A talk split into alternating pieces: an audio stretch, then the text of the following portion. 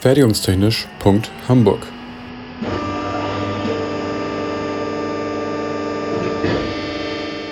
Ein Podcast rund um die Produktion.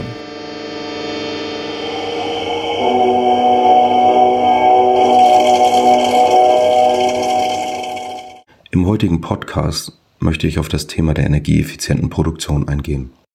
Ein Thema, das in den letzten Jahren zunehmend an Wichtigkeit gewinnt, weil die Herausforderungen des Klimawandels natürlich zur Diskussion um den Energieverbrauch und insbesondere zum CO2-Abdruck von Produktion führen. Wie nachhaltig kann und muss Produktion sein? Wie kann der Energieeinsatz in der Produktion reduziert werden? Zunächst möchte ich das Thema ein wenig abgrenzen. Es geht nicht um die vollständige Erfüllung der Nachhaltigkeitsberichterstattung eines Unternehmens. Das ist weiter zu fassen als die Betrachtung der Herstellung von Halbzeugen und Produkten. Im Fokus steht insofern für die energieeffiziente Produktion die Fabrik als Gebäude, inklusive der Sozialräume und als Produktionsstätte mit ihren Werkzeugmaschinen, Fertigungsanlagen, Versorgungssystemen und der Logistik. Wichtig ist es zudem, die richtigen Kenngrößen zu definieren. Als IngenieurInnen sind wir gewohnt, faktenbasiert zu arbeiten. Das bedeutet, dass wir nach Kenngrößen suchen, die wir bestenfalls messen und damit quantifizieren können. Wie also definiert man Nachhaltigkeit? Da könnte ein Indikator die Gestaltung von Kreislaufprozessen, Stichwort Circular Economy sein. Viel wird über den sogenannten CO2-Fußabdruck diskutiert und damit über CO2-Äquivalente. Das halte ich persönlich manchmal für schwierig, denn es muss auf allen Ebenen der Produktion nachvollziehbar sein. Was würde es mir sagen, wenn eine E-Mail 4 Gramm CO2-Äquivalent bedeutet. Ist das nun viel oder wenig? Kostet es überhaupt CO2, wenn die dafür bereitgestellte Energie erneuerbar und damit grün hergestellt wird? Es zeigt sich, dass diese Größe nicht so einfach zu fassen ist. Deshalb bin ich ein großer Fan davon, Größen zu benennen, die für viele Menschen nachvollziehbar sind.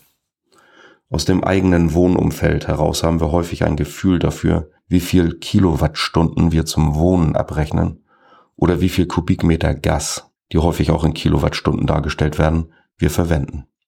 Ich merke mir zum Beispiel für eine vierköpfige Familie einen Jahreswert von 3500 bis 4000 Kilowattstunden Strom. So könnte ich den Stromverbrauch in einer Produktion gut einordnen.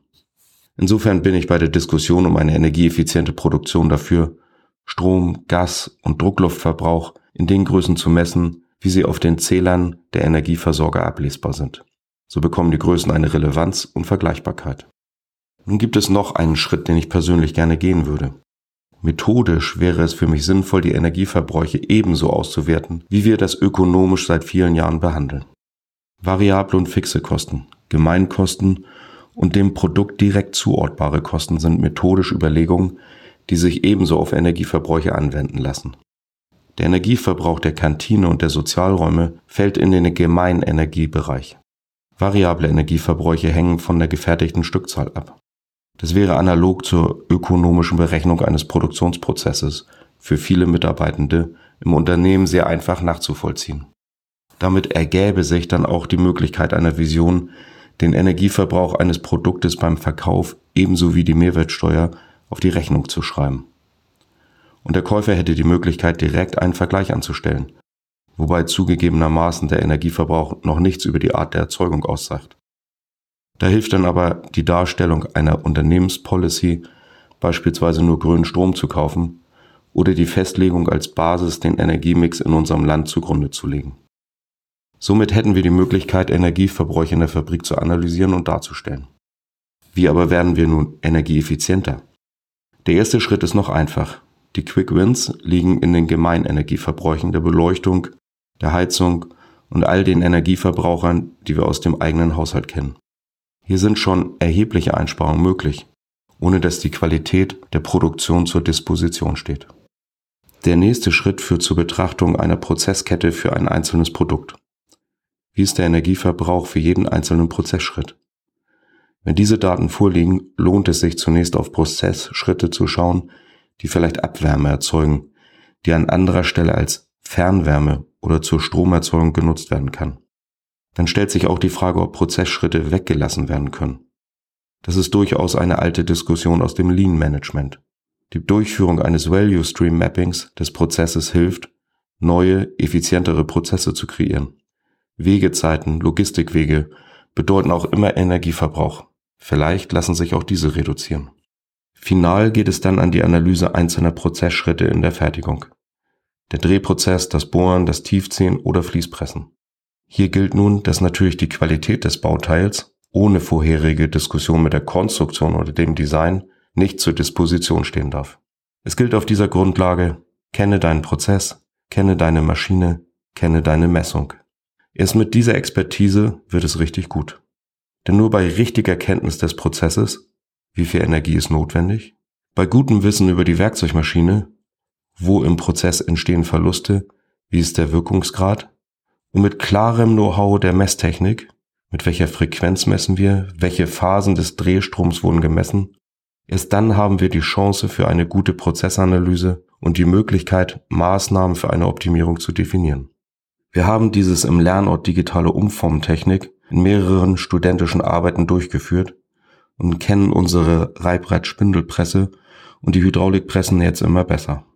Wir wissen nun, ab welcher zeitlichen Pause zwischen zwei Bauteilen es sich lohnt, die Werkzeugmaschine abzuschalten, weil das Anfahren jetzt weniger Energie kostet, als sie weiterlaufen zu lassen. Schlussendlich kann diese Analyse genutzt werden, um in der Neuauslegung von Produktionsprozessen den Vergleich unterschiedlicher Prozesse und Fertigungsverfahren energetisch und ökonomisch durchzuführen. Fun Fact zum Schluss. Häufig gewinnen bei diesen Vergleichen übrigens die vermeintlich energieintensiven Verfahren, beispielsweise der Umformtechnik. Klar braucht es viel Energie, aber die höhere Produktivität führt zu kleineren Verbräuchen pro Werkstück. Fertigungstechnisch.hamburg ist eine Produktion des IPT an der HAW Hamburg. Die Inhalte stehen unter der Lizenz Creative Commons Attribution Non-Commercial 4.0 International. Infos zur Lizenz unter creativecommons.org. Verantwortlich für die Inhalte des Podcasts ist Benjamin Remmers. Meinungen gehören den jeweiligen AutorInnen und nicht der HW Hamburg. Weiterführende Links und falls vorhanden Formelzettel finden sich in den Shownotes bzw. auf der Homepage. Für Fragen, Wünsche und Anregungen erreicht man uns unter info@fertigungstechnisch.hamburg oder bei Twitter unter @fertigunghh. Es gelten die Datenschutzbestimmungen der HW Hamburg.